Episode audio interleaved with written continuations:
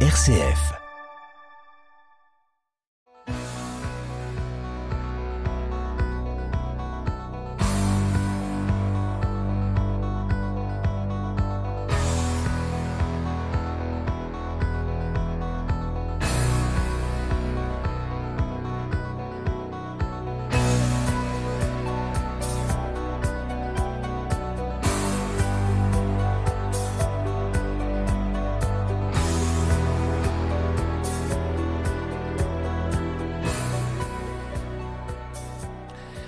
Bonsoir à toutes, bonsoir à tous. Je suis tellement ravi, comme toujours, de vous retrouver pour En effet, pour s'entendre, votre magazine du mardi soir à 19h15 et du samedi suivant à 18h15.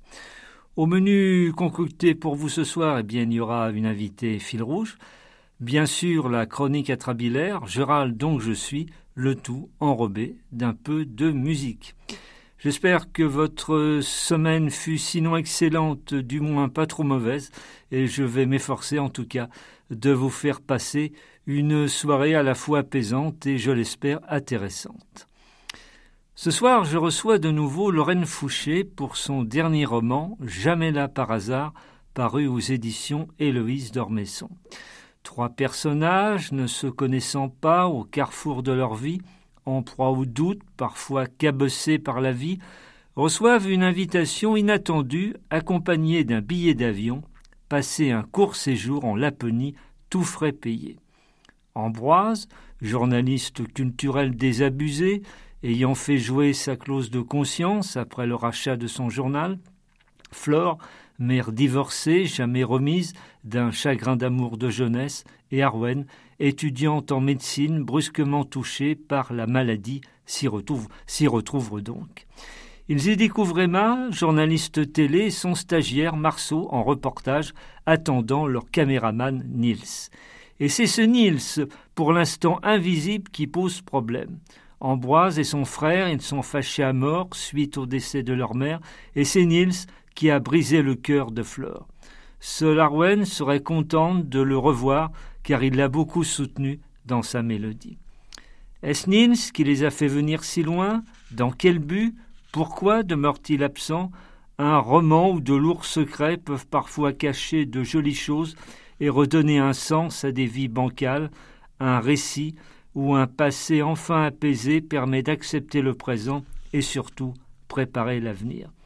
Non, il n'y a pas de hasard, pas plus qu'un déterminisme figé et cruel, simplement des destins qui enfin se comprennent après des malentendus assourdissants. Docteur en médecine, urgentiste pendant de longues années, Lorraine Fouché connaît mieux que quiconque les plaies du corps et de l'âme, les méandres tortueux des sentiments humains. D'une plume vive, alerte, elle décrit des personnages qui ne sont jamais vraiment ce qu'ils ont l'air d'être. Elle est l'autrice de vingt-trois romans et d'une lettre ouverte à son père, j'ai rendez-vous avec toi. J'avais eu le plaisir de la revoir il y a quelques mois pour son précédent roman À l'adresse du bonheur, toujours chez les éditions Héloïse d'Ormesson. Nous la retrouvons au duplex depuis Paris. Lorraine Fouché, bonsoir. Bonjour. Soyez une nouvelle fois la bienvenue dans En effet pour s'entendre. Mais vous le savez, Lorraine Fouché, il y a une tradition dans cette émission pour commencer, c'est la chronique atrabilaire, je râle donc je suis. Nous avons vécu un week-end à la fois très monarchique et très britannique. À celles et ceux qui reviendraient d'un stage de survie sur une île déserte, je rappellerai que le samedi 6 mai, l'ex-prince Charles a connu la fin de son long mirage et de ses illusions prenant l'eau. Il a été sacré officiellement roi du Royaume-Uni à 74 ans et Camilla, sa reine, enfin sortie du bois. Rien d'étonnant, Charles III en Angleterre a fait un carton d'audience. Outre la foule, physiquement présente sur les lieux du sacre, 14 millions de Britanniques étaient scotchés devant leur écran, de moins en moins petit, un verre d'excellent whisky à la main ou une panne de bière non loin. Ont-ils eu dès lors une pensée pour le dernier Bourbon que la Révolution, que la Révolution française a décapité? Pas sûr du tout. Louis XVI, ultime accident industriel monarchique face à un Charles III n'ayant pas la grosse tête.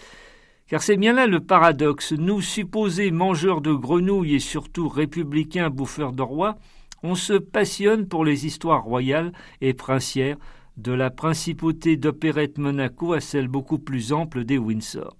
Ainsi, des Petrons minés, samedi, les chaînes d'infos et les généralistes contactaient fiévreusement leurs envoyés spéciaux sur place. Toute la journée en boucle, sans se lasser, on a vu la prestigieuse cérémonie. Là encore, chez les coupeurs de tête Cocorico, une audience en poule position. Près de 9 millions de téléspectateurs français ont en effet suivi les étapes du couronnement de Charles III, 70 ans après le sac en grande pompe d'Élisabeth II. Il ne manquait plus que Léon Zitrone, déjà momifié à l'époque. Ce presque 9 millions, cela correspond à une part d'audience de 70,6% entre 11h52 et 13h44 sur l'ensemble des chaînes. Crime de lèse-majesté pour le fils, en quelque sorte, en France, toujours, les obsèques de sa mère, Élisabeth II, avaient été suivies par 7,5 millions de, de téléspectateurs, nettement moins. Oui, car figurez-vous, chers amis, qu'il y a en France, comme dans d'autres pays sans doute, un hit parade, un top 50 des obsèques de personnalités les plus suivies en télé. En haut du classement en France, donc, les plus vendeurs, quoi, entre deux tranches de pub, celle de Lady Diana le 6 septembre 1997, regardée en moyenne par 10 millions de téléspectateurs. Mais ami Rosebeef, même sans Elton John, désolé, c'est un enterrement français qui tient le haut du pavé dans les foyers hexagonaux. Ah, ma bonne dame, on sait faire mourir les stars en France. Seul leur manque de professionnalisme, éventuellement, pourrait, faire trépasser, pourrait les faire trépasser médiatiquement. Mourir, par exemple, un jour d'élection présidentielle ou un 24 ou 31 décembre, quelle maladresse. Et zut, on est pro ou pas à toutes ces célébrités fans d'assurer. Ils n'avaient qu'à attendre, patienter un peu après tout. Tel fut le cas de notre Johnny Hallyday national, d'accord un peu belge, mais oublions. Spécialiste des méga-salles, des stades de France, Johnny avait attiré pour ses obsèques le 9 décembre 2017 en moyenne 11 millions 6 de téléspectateurs. Ah que oui, ça le fait. Il n'était vraiment pas seul ce jour-là et il n'avait pas pris ses fans pour des guignols. L'ANUPS, qui vient de fêter sa première année de naissance, forgée de briques et de brocs, va-t-elle bientôt connaître un enterrement de première classe? Jean-Luc Mélenchon, son grand Manitou, va-t-il finir lui aussi décapité politiquement, virtuellement, par Robespierre, Olivier, Faure ou Danton Fabien Roussel, multipliant les critiques sur son omniprésence, sorte de fantôme sans mandat entend entend le château fortifié de la France insoumise dont les coéquipiers n'arrivent plus à voir que des citadelles imprenables et non des passerelles. Je doute que Jean-Luc Mélenchon ait suivi et n'amouré en continu le couronnement de Charles III. Pourtant, il pourrait lui demander des conseils. Excuse-moi, sœur, comment on fait pour ne pas perdre la face quand on est cocu, et pire encore quand on engendre d'autres cocus? Je suis la République avait tonné Mélenchon lors d'une perquisition policière restée dans les annales. Est-il la démocratie Va-t-il the question to be or not to be avant que la NUPS ne Shakespeare à bout de souffle? Je sais, c'est facile, mais j'assume. Nous verrons bien. En tout cas, je doute que l'investiture d'Emmanuel Macron en son temps aurait passionné les téléspectateurs britanniques. Et pourtant, ce dernier se considère comme un monarque, certes un roi en hiver pour l'instant, mais comme le chantait Claude François, gros succès d'audience autour de, sa cérémonie funèbre là aussi, il ne va pas cesser de vocaliser sans trop y croire malgré tout à la Vox Populi, viens à la maison, il y a le printemps qui chante. Alors donc que certains membres de l'ANUPS, Parti socialiste ou Parti communiste, se demandent si on ne les prend pas pour des nouilles, L'actualité bonne pâte leur donne une manière de se consoler. De fait, quel Sherlock Holmes sera capable de résoudre ce mystère? Qui intrigue les habitants de la petite ville côtière d'Olbridge dans le New Jersey. Il y a quelques jours, une résidente a découvert un spectacle aussi ahurissant que désolant dans une crique à proximité d'un quartier résidentiel de la commune des centaines de kilos de pâtes, essentiellement des macaronis et des spaghettis, jonchaient le sol sur plusieurs dizaines de mètres. Les photos prises par la riveraine, furieuse de voir ce coin de nature saccagé, ont rapidement fait le buzz sur les réseaux sociaux et alerté la police locale à procéder au nettoyage de la zone. Pour l'instant, on est incapable de déterminer qui est à l'origine de cette montagne de pâtes atteignant les sommets du mauvais goût.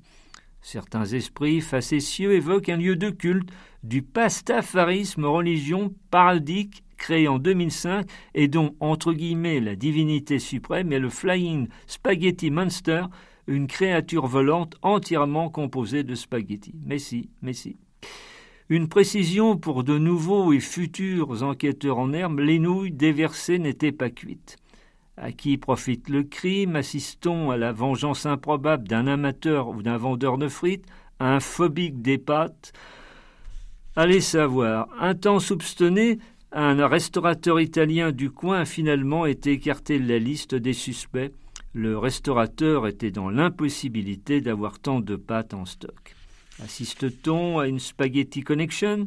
Des repentis? Se sont-ils débarrassés d'armes encombrantes et compromettantes? En tout cas, ce qu'on a compris le 8 mai, c'est que les ex-supposés sans de Hollande souhaitaient chauffer Macron al dente avec leurs casseroles aussi vite que celles des Balkany sont remplies. Ce lundi 8 mai, censé être un hommage aux résistants, aux martyrs de la liberté, n'était peut-être pas le meilleur moment pour manifester son courroux, comme à Lyon par exemple. 364 autres jours existent et c'est très bien ainsi. Là, c'est le respect de mort sacrifié pour la nation, toute opinion politique confondue, que l'on a passé vulgairement la casserole. Derrière l'anonymat des monuments aux morts, fleuris une fois par an, autant de vies à qui le destin ne fit aucune fleur, loin s'en faut. À l'époque, on n'aurait retrouvé aucun cadavre de pâte, les futurs morts se contentant mieux de rutabaga, de pain à la mi-moisie, de chicoréalo infâme. En mai, fais ce qui ne te plaît, d'accord, mais laissons le 8 mai sans coupure d'eau pour arroser le jardin au souvenir. Ces personnes rebelles ne pensaient pas alors à leur retraite, oh que non. Navré de terminer cette chronique, a priori ironique, sur un ton plus grave, mais bon, les fausses notes n'ont rien de rieuse. Nous, éternels anciens combattants du politiquement correct, on ne veut que la paix des ondes, c'est bien pour ça que l'on est fait pour s'entendre.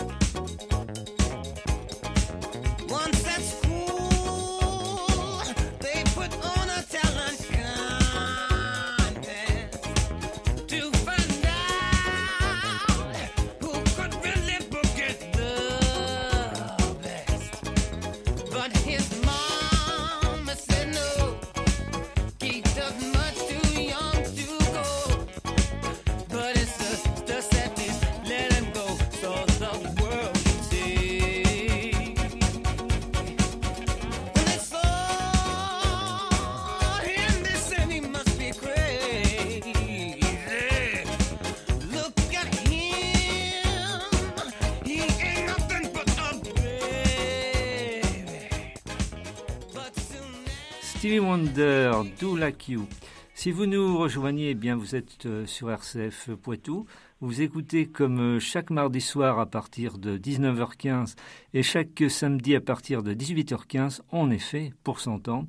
Et ce soir, j'ai le plaisir de recevoir pour la seconde fois Lorraine Fouché en duplex depuis Paris pour son dernier roman, Jamais là par hasard, paru aux éditions Héloïse Dormesson. Euh, dans ce récit, Lorraine, nous faisons connaissance avec euh, trois personnages qui a priori ne se connaissent pas, mais dont les destins vont se télescoper. Chacun est, cabossé à, sa manière. Il y a d'abord Flore, 37 ans. Où en est-elle professionnellement et, dans sa vie privée? Et déjà, on peut dire que son prénom a une signification particulière. Alors, Flore est traductrice. Moi, je suis fascinée. J'écris évidemment en français et mes livres euh, partent à travers, euh, enfin, à travers le monde entier.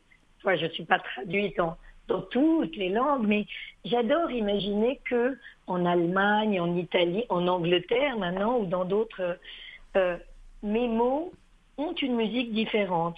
Et Flore, en effet, est à un moment où son mari l'a quittée pour une autre, malheureusement ça arrive. On est entre Noël et le jour de l'an. Elle a eu ses deux enfants ados pour Noël et euh, elle, euh, euh, elle part, elle met ses enfants chez son mari et elle reçoit une invitation pour aller dans ce pays incroyable où il y a mille lacs, des rennes et des, et des aurores boréales qu'est la Laponie. Et alors, elle n'est pas seule à recevoir cette invitation. Nous découvrons également Ambroise, qui est un, journaliste culturel dans le même journal depuis 20 ans. Jusqu'ici, il, avait une vie plutôt confortable, mais à bientôt 50 ans, il a un tournant de sa vie professionnelle. Ben, ça arrive à certains de mes amis, c'est-à-dire que avant la presse écrite était tellement importante, tout le monde lisait les journaux papier et les magazines, et maintenant depuis qu'il y a euh, Internet, eh bien, le, il y a beaucoup moins de journaux. Les gens regardent tout sur leur téléphone. Et donc les, grands journalistes se retrouvent ben, sans journal et sans travail. Ambroise, c'est un, vous savez, ce genre de, de Parisien qui fait les, les, cocktails littéraires, les, qui est invité partout, et tout d'un coup, parce qu'il n'a plus son travail, ben, il n'est plus utile et il n'est plus invité nulle part. Donc c'est un moment difficile et lui aussi reçoit cette invitation et il se dit il hmm, doit y avoir un stagiaire qui s'est trompé. On m'envoie en voyage de presse en Laponie alors que évidemment euh, je ne fais plus partie du journal. Eh bien tant pis pour eux, je vais y aller. Enfin, il y a Arwen, 20 ans, étudiante en médecine, elle vient de traverser une douloureuse épreuve. Voilà, Arwen est en rémission d'une maladie et elle, elle pense que cette invitation vient d'une association. Euh, vous savez, maintenant dans les hôpitaux, il y a des tas de, on propose des tas de choses, de l'acupuncture, de la de la luminothérapie, bref.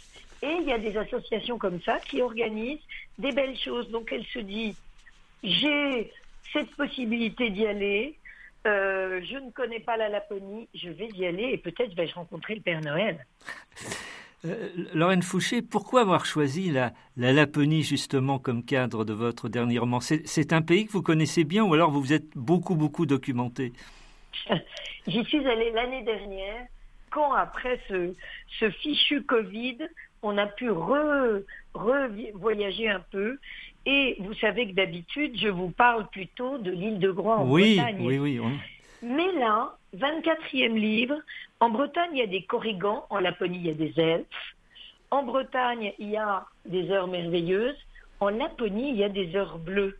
Et comme j'ai tellement aimé voir une aurore boréale l'année dernière, dans, sur ce cercle polaire arctique, je me suis dit, depuis des années, j'invite les lecteurs et les auditeurs à prendre le bateau pour arriver sur cette petite île bretonne merveilleuse de Groix, cette année, je vais les faire s'envoler et je leur offre une aurore boréale parce que ça fait partie des merveilles du monde. Flore Ambroise Arwen accepte donc l'invitation. Anna, qui gère le séjour, les accueille. Ils sont déjà présents. Emma, journaliste télé, et Marceau, son stagiaire. Ils travaillent pour France Télévisions. Ils vont tourner un reportage sur la Laponie avec comme caméraman un certain Niels, pas encore présent sur les lieux. Et ce Niels pose un gros problème à Flore et Ambroise qui, qui veulent même s'en aller. En revanche, l'annonce de sa présence euh, réjouit Erwen. Quels ont été justement les, les rapports conflictuels ou heureux de ces trois personnages avec Niels Alors, Arwen, c'est son meilleur ami, elle ne s'attendait pas à le voir là, mais c'est une très bonne surprise. Mais par contre, c'est un fantôme douloureux surgi du passé pour les deux autres, puisque Niels a été le premier amour, l'amour d'enfance de Flore, et la vie a fait qu'ils ont été séparés. Et le petit frère d'Ambroise, et à cause de, grâce à, parce que il s'est passé quelque chose, les deux frères ne se parlent plus depuis des années. Donc, euh, quand euh, on va, par exemple, le week-end dernier, j'étais en salon du livre à Arcachon. Le week-end prochain, je serai en salon du livre à Limoges. Quand on est à Arcachon ou à Limoges et qu'on n'a pas envie de voir quelqu'un, on ressaute dans un train. À la limite, on prend un taxi. Mais quand on est dans un chalet perdu euh, dans la forêt boréale, euh, ben on ne peut pas partir. On est obligé d'attendre celui qu'on ne veut pas voir. Oui, c'est pas pratique. J'ajoute que dans la, la, relation fusionnelle entre Arwan et Nice, les baskets ont joué un rôle essentiel, le sésame, que dis-je, le pied d'une amitié. Ah, joli. C'est vrai que ils se sont rencontrés grâce à leurs chaussures, grâce à leurs baskets. Vous savez, les jeunes, enfin je dis les jeunes, on est très jeunes nous aussi, euh, mais voilà, les encore plus jeunes que nous ont souvent des baskets customisées euh, sur lesquelles il y a des petits dessins, des mots, des et ces deux-là se sont rencontrés dans un endroit où d'habitude on ne rigole pas vraiment et ils se sont reconnus frères d'armes parce qu'ils avaient tous les deux au pied des baskets avec des petits dessins, des mots, des jolies choses. Donc ils ont trouvé chaussures à leurs pieds en amitié. Lorraine, je le précise à nos auditeurs, on est, on est obligé de ne pas trop dévoiler euh, le, le, récit, car il y a beaucoup de secrets, de coups de théâtre dans, dans le roman. En revanche, ce que l'on peut dire, c'est que tous se demandent à un moment si ce n'est pas Nils qui, sous divers subterfuges, n'a pas invité Flore, Amboise et Erwen pour faire le point ou peut-être régler ses comptes. Absolument. Je trouve toujours amusant quand on écrit un livre, on a deux possibilités soit le lecteur est en avance sur les personnages, soit les personnages sont en avance sur lui. Et euh, là, je me suis amusée à intriquer les choses pour que les lecteurs aient envie de tourner les pages pour savoir pourquoi Nils n'arrive pas ou quand il va arriver et qu'est-ce qui va se passer. Euh, j'aime les emmener, vous emmener dans un endroit magique et puis là, du matin au soir avec cette espèce de lumière, vous savez qu'on appelle le camos, qui est une, le soleil ne se lève pas vraiment. Il y a une espèce de jour qui arrive à 11 heures du matin, qui s'en va à 15 heures, mais c'est ce que nous, on appellerait euh, une heure entre chien et loup.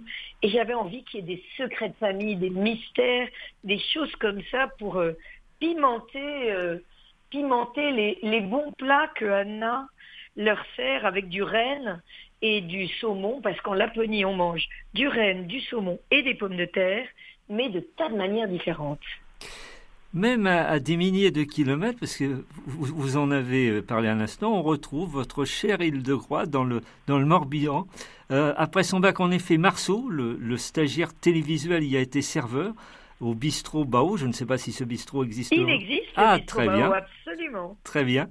Et il, il adorait cette île, et selon lui, je le cite, île vous accepte ou vous rejette d'emblée? J'imagine que c'est aussi votre, votre ressenti. Absolument. Moi, je ne suis pas. On me dit souvent votre île. Alors je dis mais non, ça n'est pas du tout mon île. Moi, je ne suis qu'une pauvre parisienne. Mais je suis tombée en amour pour cette île il y a 25 ans. Euh, pour dire qu'on est groisillon, comme on appelle les habitants de Groix, il faut avoir quatre plaques au cimetière. Alors moi, je n'en ai aucune. Et puis, je ne suis pas née là mais j'ai un, respect profond pour cette île et c'est le juste endroit de ma vie. C'est-à-dire que, voilà, la Laponie m'a épatée, mais Groix, Groix c'est mon, c'est mon socle. Donc je ne pouvais pas écrire tout un roman sans, sans mettre un petit bout de socle pour les lecteurs. C'était important. Euh, Lorraine Fouché, votre livre est, découpé en, courtes séquences avec un, un grand sens de, de l'ellipse et des dialogues. Il a donc pour moi un côté cinématographique. Qu'en pensez-vous? J'ai dit ça une fois à un auteur et ça lui a moyennement plu. Ah, moi, j'adore qu'on me dise ça. Et j'adorerais surtout qu'un qu'un producteur ou euh, un chargé de programme de la télévision l'entende. J'ai, dans le temps, j'avais écrit un livre qui s'appelait De toute urgence, qui avait fait ce qu'on appelle une mini-série, euh, deux épisodes avec Mathilde Amet. C'était vraiment très bien. Mais maintenant, c'est très compliqué parce que c'est la mode, vous le voyez sur euh, les plateformes payantes, c'est la mode des séries. Et moi, je n'ai pas envie d'écrire de séries. Mais peut-être que un, gentil réalisateur ou producteur ou programmateur va entendre ce que vous dites et que grâce à vous, donc nous ferons la fête, Yannick. Voilà. oui, parce qu'il y a vraiment un scénario clé en main là. Mais bien sûr, bien sûr. Et puis on n'est pas forcé d'aller jusqu'en Laponie. Non. Il suffit de le tourner dans un endroit en France où il neige. Oui, oui, oui. Euh, alors, on peut, on peut peut-être quand même révéler un, un, secret sans trop aller loin. On peut dire que ce, silence qu'a ressenti si douloureusement Flore par rapport à Nice, c'est quand même dû à, à, la mère de, de, Flore qui était hostile à cette, euh, à, cette union et qui, euh, qui détournait ses lettres. Absolument, c'est tout à fait le seul secret qu'on peut révéler. Vous avez mis le doigt dessus. La basket, euh, la basket, la basket. dessus. En effet, deux jeunes qui sont complètement amoureux. La mère les sépare en emmenant la fille euh, à l'autre bout de, la planète pour l'époque qui était aux États-Unis. Et chacun pense que l'autre l'abandonne. Parce qu'en effet, il y a des lettres échangées qui sont euh, subtilisées. Et donc, pendant des années, chacun est persuadé que, voilà, il m'a abandonné, elle m'a abandonné, et ce qui est merveilleux quand on est romancier, alors j'aime dans, un livre, il y a des rires et des larmes. Euh, c'est pas du feel good, mais ce n'est pas du feel bad, c'est la vie, ça vibre. Donc, je veux qu'on s'inquiète pour les personnages, je veux qu'on soit heureux quand il y ait des choses bien, et on, le romancier est un peu tricote les livres un peu comme un marionnettiste et on peut réparer ce qui a été déchiré ou séparé. Je trouve toujours important que les gens, après avoir bien navigué avec mes livres, euh, se retrouvent bien, que ça leur donne la pêche et qu'ils se disent euh, ces choses-là sont possibles. Oui, je trouve que le, terme marionnettiste est, vraiment bien choisi. Vous tirez vraiment les ficelles et vous nous emmenez, vous nous manipulez au bon sens du terme, c'est très agréable. c'est gentil. Mais vous savez, Yannick, euh, il y a un des éléments du livre qui m'est arrivé quand j'y étais.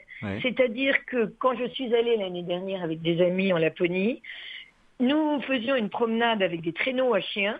Moi, j'ai conduit le traîneau à chiens avec une amie qui était devant. J'étais toute contente, euh, vous savez, vous passez entre les arbres, c'est très beau.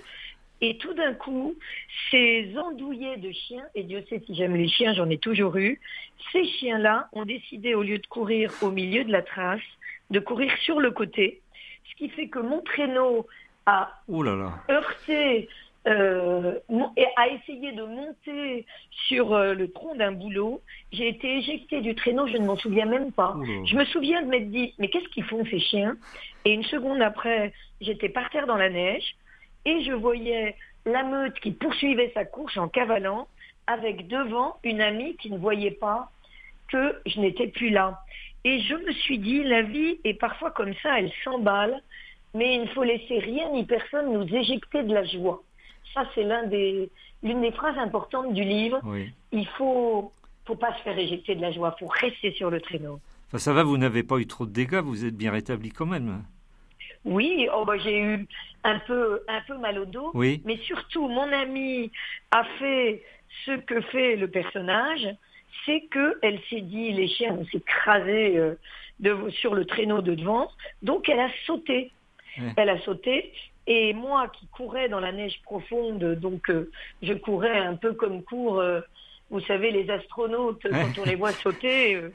euh, sur la Lune, tout d'un coup, j'ai vu une espèce de, de, tache noire par terre et c'était mon amie qui avait sauté et qui était un peu...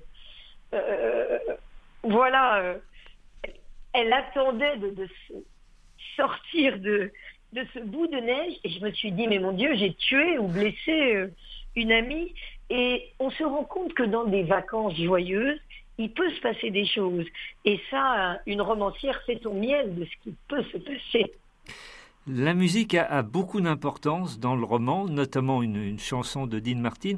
En fait, est-ce que nos vraies madeleines ne sont pas sonores, les, les partitions novices se confondant avec les, les partitions musicales? J'en suis persuadée. À la fin de tous mes livres, enfin de, mes, dix derniers livres, il y a la, bande sonore du livre. Euh, je crois qu'il y a, Héloïse Dormesson a fait une chose très très bien sur ses livres. Si on télécharge l'application Lise, L-I-S-E-Z, et qu'on scanne avec son téléphone la page à la fin donc de Jamais là par hasard, où il y a les musiques, on a accès à toute la bande originale du livre, avec en effet My Rifle, My Pony and Me, qui est cette chanson de Dean Martin qui est issue du film Rio Bravo. Et puis il y a des tas d'autres chansons, il y a, il y a, Vivaldi, il y a tout. Enfin, il y a même Village People, il y a même Village People. Ah, il y a YMCA. C'est la musique, en effet, est absolument une Madeleine. Alors, je ne suis pas une folle des Madeleines, Yannick. Par contre, hier, à Arcachon, j'ai mangé des petits, des petits choux à la crème qui s'appellent des dunes blanches que j'ai mis dans le livre. Oui, oui, les dunes, les fameuses dunes, oui. Et, et alors, dans le Poitou, qu'est-ce qu'on mange? Quel est le, votre dessert préféré? Oh, il y a le broyé du Poitou, euh, par exemple, mais c'est autre chose. Ah, ben j'espère que vous me ferez goûter un jour. Avec un grand plaisir. Euh, bien sûr, dans, Jamais là par hasard, la, médecine est, présente en, arrière-plan. Vous-même, euh, ancien médecin, comme on le sait, la maladie, dans son imprévisibilité, fait, basculer les, existences, et vous le soulignez, les autres sont toujours en porte-à-faux malgré leur bonne volonté. N'ont pas souvent les bons mots euh, sur quelque chose qu'au fond ils ne vivent pas, mais dans leur chair on croit bien faire, et en fait on dit des bêtises, quoi. C'est vrai qu'on est tous enfin, on a tous dans nos proches ou nous-mêmes des moments d'épreuve et de maladie. Et euh, moi, étant médecin, j'ai un peu un pied dans chaque euh, dans chaque port là-dessus, un pied dans les coulisses et un pied sur la scène. Mais c'est vrai que à la fois, si on vous envoie tous les jours un petit euh, un petit émoji, comme on dit, un petit cœur ou un pour dire je pense à toi, ça veut dire aussi tu es malade. si on ne dit rien, on peut se dire ah ben voilà quelqu'un qui agit normalement, mais on peut aussi se dire voilà quelqu'un euh, qui s'en fiche. C'est compliqué. Alors je crois que quand on aime, ben, on a toujours la délicatesse du cœur qui fait qu'on trouve les bonnes choses.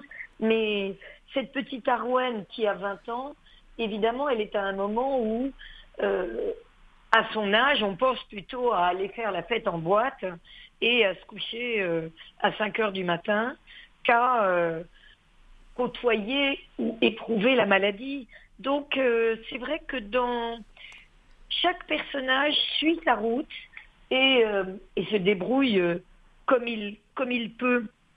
Et une, une des choses aussi importantes de ce livre que je voulais dire, c'était que ça n'est ni anodin ni insignifiant d'être en vie, c'est une merveille, c'est magnifique et chaque jour est un siècle.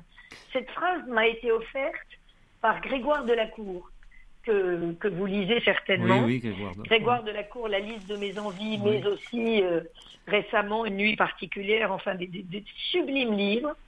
C'est un ami proche. Et l'année dernière, il m'a dit ça. Alors on peut se dire, chaque jour est un siècle. Non, chaque jour est un siècle. Et c'est très, c'est très profond et c'est très vrai. Et d'ailleurs, à un moment, Arwen a cette jolie phrase L'important n'est pas le temps que nous vivons, mais ce que nous en faisons. Absolument. Et, vous l'a dit très bien. Donc, euh, oui, ce que nous en faisons. Et aussi, je, me, je m'étais aussi demandé quelles sont les années qui comptent le plus dans une existence. Est-ce que ce sont celles de l'enfance, vous savez, où généralement on joue au Scrabble ou au Monopoly avec les grands-parents, on est insouciant, on a la vie devant soi. Est-ce que ce sont les années où on cherche une réussite professionnelle, ou bien on construit une famille, ou bien est-ce que ce sont celles pendant lesquelles on aime Je crois que que l'on vive dans le Poitou, dans le Morbihan comme l'île de Groix, Paris, en Laponie ou ailleurs, ce sont celles pendant lesquelles on aime. Alors Niels ne se montre toujours pas. Est-il vraiment un, un démiurge machiavélique ou veut-il simplement arrondir les angles? En tout cas, chaque personnage s'épanche, se dévoile un peu plus, se montre sous son vrai jour au fil des heures. Donc de nombreuses surprises, comme on l'a dit euh, plusieurs fois, vont égrener encore le roman. Je me tais donc. Euh, quelqu'un dans le récit, je ne dirais pas qui, et dans quelles circonstances on vient à ce constat? Mon existence a été un millefeuille de rires et de larmes. On en est tous là, non? On en est tous là, absolument. Euh, et si c'était si c'était joyeux tout le temps, on n'apprécierait pas autant. Euh, les livres aussi sont un millefeuille, alors c'est le cas de le dire. Moi, ça doit être un, 340 feuilles. Euh, oui, c'est ça. C'est-à-dire que la, la vie comme les livres vous emporte comme une grande marée en Bretagne. Et puis, dans la vie comme dans les livres, enfin, en tout cas comme dans celui-là, il y a des aurores boréales. Et là, on s'assied devant, on regarde et, et on est en admiration. Donc, euh, voilà, il faut vibrer. Et puis, une chose qui m'a amusée sur cette aurore boréale, en Finlande, on dit que l'aurore vient, c'est un renard arctique qui balaye la neige avec sa queue j'ai trouvé que c'était très joli cette idée. Donc euh, il y a des tas de voilà des chiens, des chats, des qui, qui balayent les vagues ou qui balayent les étoiles. Et, et nous, nous, nous essayons de faire de notre mieux. Alors, pour en revenir à votre question de tout à l'heure, j'avais été un petit peu pris au dépourvu. Dans le coin, il y a aussi, c'est très bon, les macarons de, de Montmorillon. Voilà, ah, très bien, j'arrive. J'arrive tout de suite. Et donc, là, on parlait d'un millefeuille métaphorique. Vous l'avez déjà évoqué tout à l'heure, mais, mais la gastronomie a beaucoup d'importance dans, dans votre livre, Lorraine. On mange beaucoup et on picole pas mal. Hein ben, c'est comme dans la vie, Yannick. On mange et on picole. Moi, nous, nous sommes allés avec des amis, nous avons loué un chalet et nous avions en effet une délicieuse dame qui s'appelait Anna, qui était notre chef avec deux F. Alors, dans la vie, je vous rassure, je n'ai pas de chef qui tous les jours me fait des petits déjeuners, des dîners et, et, des déjeuners. Mais en Laponie, oui. Et que ce soit le petit déjeuner où on se lève et tout d'un coup, il y a des tas de choses sur la table, ou que ce soit dans la hutte Sami, où on fait, il y a des saucisses, du gloggy, en effet, vous en parliez, le vin chaud. Ah oui. C'est, hum, voilà, si, ce livre donne envie aux, auditeurs et aux lecteurs euh, d'aller en Laponie, ça se passe vraiment comme ça, sauf pour ce qui arrive évidemment aux personnages. J'ai isolé, Lorraine, deux phrases que vous avez prononcées dans des, dans, des interviews et qui expliquent à la fois votre vocation de médecin et de romancière. La première, j'ai fait médecine pour réanimer les papas des autres. L'autre phrase, les livres sont des tapis volants qui nous mènent où l'on veut. Quelque chose à, ajouter sur ces deux phrases? Euh, Je vous adore de les avoir choisis. Voilà. Ah. merci Lorraine. Et donc, euh, vous les avez cités à, diverses reprises dans, dans l'émission. On peut dire que les aurores boréales sont des héroïnes à part entière de, de ce Jamais là par hasard. Absolument. Euh, d'autant que elles étaient là. Le, enfin, nous, nous en avons vu le dernier soir. Mais euh, il y a des tas de choses dans la vie qui s'achètent, mais la nature ne s'achète pas. L'amitié, l'amour, la nature ne s'achète pas. Quand on va en Laponie, on rêve d'en voir. Certains en voient plusieurs, certains n'en voient pas du tout. Nous en avons vu le dernier soir et c'est pour ça que je l'offre aux lecteurs. Et euh, toute la question du livre, et on leur dit au début, voilà, vous allez voir Niels quand il y aura une aurore boréale. Alors, est-ce qu'ils vont voir Niels et est-ce qu'il y aura une aurore boréale? Lorraine, vous avez une, production très, très prolifique, très prolifique, pardon. J'imagine que vous êtes déjà sur un, nouveau livre. Bref, qu'avez-vous sur le feu sans trop en dire Parce que souvent, les, les, les autrices et auteurs sont, sont, superstitieux et ne veulent pas trop en dévoiler, bien sûr. Alors, j'ai sur le feu, je suis au moment où j'ai mis des tas d'idées dans un carton à chapeau et le 1er juin, je vais retourner le carton à chapeau. Cet hiver, j'ai animé en novembre dernier un atelier d'écriture au Figaro. Oui. Et c'était c'était passionnant, c'était palpitant, c'était très chronophage. Ça, ça m'a demandé beaucoup plus de travail que je ne croyais. Mais moi aussi, j'ai appris des choses des, alors ce ne sont pas des élèves, c'est un atelier, je dirais, des artisans écrivains qui, avec moi, ont travaillé et réfléchi. Donc, euh, je ne sais pas encore exactement comment, mais ça va être un peu l'articulation euh, du prochain livre, parce que ce que nous vivons euh, fait toujours, donne une mélodie au livre d'après. L'horloge a, rendu son, verdict impitoyable. On est fait pour s'entendre, va tirer sa révérence pour ce soir. Lorraine Fouché, je, rappelle le titre de votre dernier roman, Jamais là par hasard, paru aux éditions Héloïse d'Ormesson.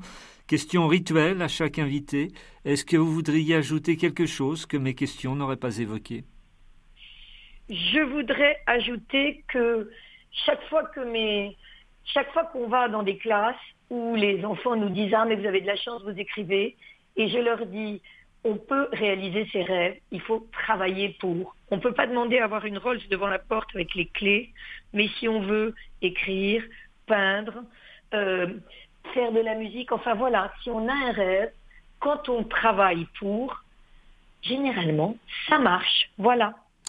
Eh bien, merci pour ce message d'espoir, Lorraine, et merci de votre nouvelle visite sonore, et j'espère à très bientôt. Merci beaucoup Yannick.